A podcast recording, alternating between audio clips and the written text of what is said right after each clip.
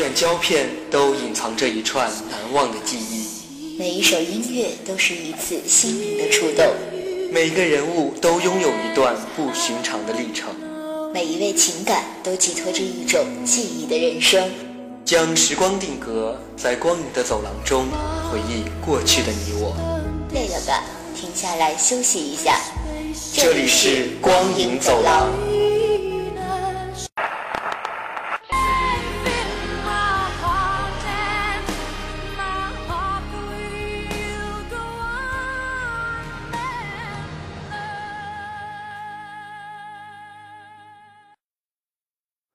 偶然听别人的歌，会有许多感慨。一时间心里涌起许多的迫不及待。平息了连连风尘，才知道那些曾经。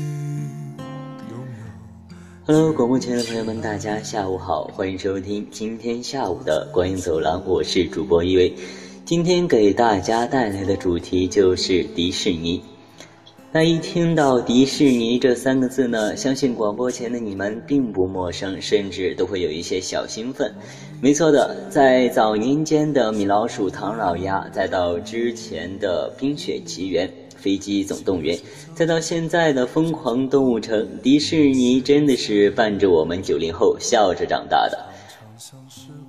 那早期的迪士尼动画电影大多都是根据已有的童话故事为蓝本，加入了一些改编与缩减，从而创造了一个个耳熟能详的经典迪士尼人物形象。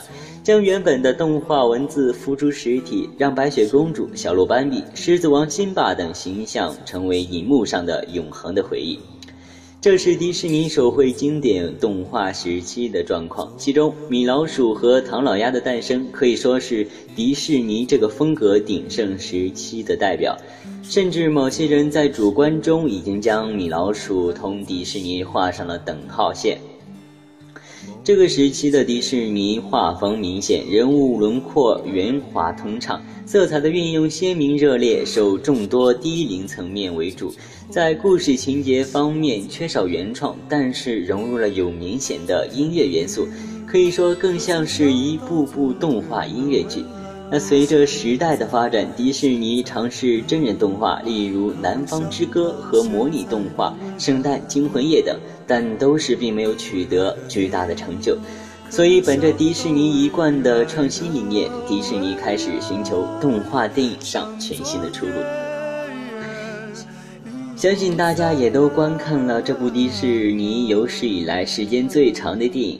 其中的笑点也是数不胜数，疯狂动物城的细节一遍肯定看不全。那接下来一位就为大家再次介绍一番。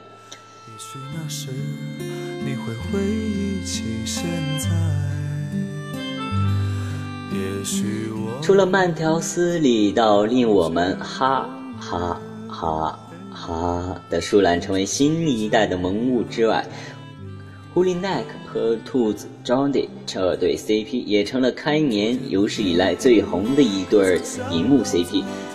这部迪士尼本部出品的最新力作，大有以绝佳口碑横扫全球之势。我们也难得可以和全球观众同步观看到这部有可能名留电影史的作品。那如果你好奇，单凭这样一群小动物跑来跑去的动画片就能收获如此高的评价和历史地位呢？先来看一看这些你可能错过的彩蛋。《疯狂动物城》是迪士尼出品的第五十五部动画长片，影片长达一百零八分钟，是迪士尼最长的一部动画电影。只有一九四零年由八部音乐短片组成的动画合集《幻想曲》的片长一百二十五分钟，能够超过本片。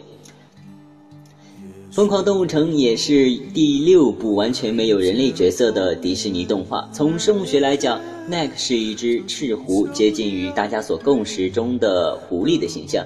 无论是在西方文化还是在东方文化中，狐狸都是和狡猾、奸诈、贪婪这样的词汇分不开。这也成为了电影故事中的一个伏笔。那说到兔子，我们的朱迪兔就是一只很普通的家兔。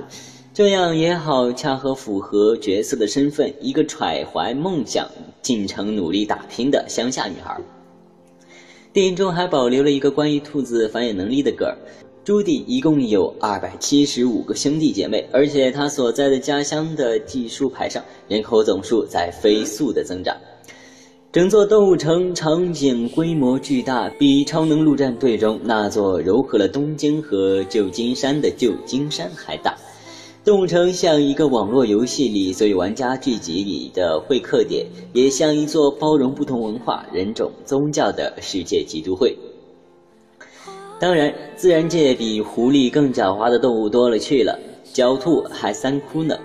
整座动物城按照气候和环境不同，分成了四个大区。在跟随朱棣兔乘坐列车前往动物城的情节时，我们和电影中的他一样，目睹了这个五光十色的奇妙世界。创作团队融合了世界上最著名城市的元素，比如在给极地动物生活的动物城堡里，加入了莫斯科的瓦里西升天教堂；位于沙漠地带中心的撒哈拉广场则集合了纽约、迪拜和美国著名度假胜地棕榈泉。创作团队的设计中，这两个气候截然不同的区域，在这两个气候截然不同的区域中间，以一堵空调墙分隔，这样一边开冷降温，一边刚好排出热风。从技术上讲，影片中所有的场景都是在不断运动中。影片中出现的任何一棵树上都超过三万片树叶独立运动着。这全靠迪士尼全新为本片开发的软件 Keep Alive，生命在于运动系统。动物城的居民其实都是跟着动物外貌的现代人，说的直白一点，就是整个动物城就是一个动物版的美国。还有一个特别有趣走心的点，就是他们的电视台 CNN 动物城电视新闻网的主播，在中国版本上映的时候是一只大熊猫，那在澳大利亚版本中则变成了一只考拉。在加拿大版本则变成了一只麋鹿。他们也拥有着各式各样的汽车，比如老鼠开的就是现实里同样小巧玲珑的经典车型宝马雷塔。这款车型风靡于上个世纪五十年代的欧洲，真正现代的地方体现在他们对于规则的遵守和理解。比如电影开始不久后，被识破骗术的尼可胡从不怕朱迪兔，到一听到要告他偷税漏税时立马认怂。看过美剧的都知道，美国国税局在美国有多可怕。有话说得好，这个世界上只有死亡与交税是永恒的。那朱迪兔在进入浴场之后，会因为看到一群赤裸裸体的动物们而害羞。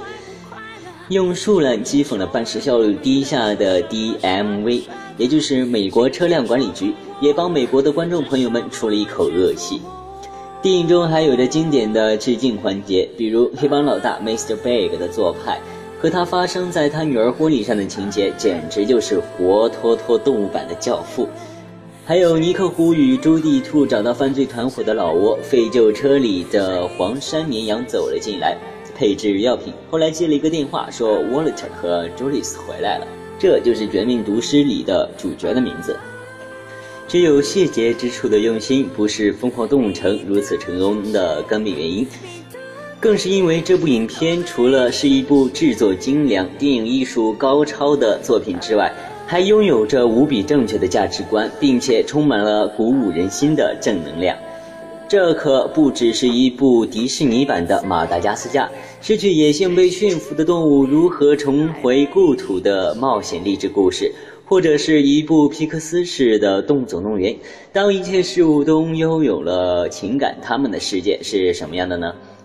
影片在正式制作完成之前进行了一次重大的改动。原本故事的第一主角是尼克胡，观众。观众将会通过他来看待整个动物城世界。看过影片就知道，在他的眼中，动物城是一个接近歌坛式的破碎之地。如果观众带着这样的感情色彩去认识这个世界，难免会产生消极的看法。后来，积极向上的朱迪兔成为故事的第一叙述者，完全改变了电影的基调。影片最后基于重新激发猎食。影片最后关于重新激发猎食者野兽本性而达到政治诉求的阴谋，也正是影片中最富人间寓言价值的设计。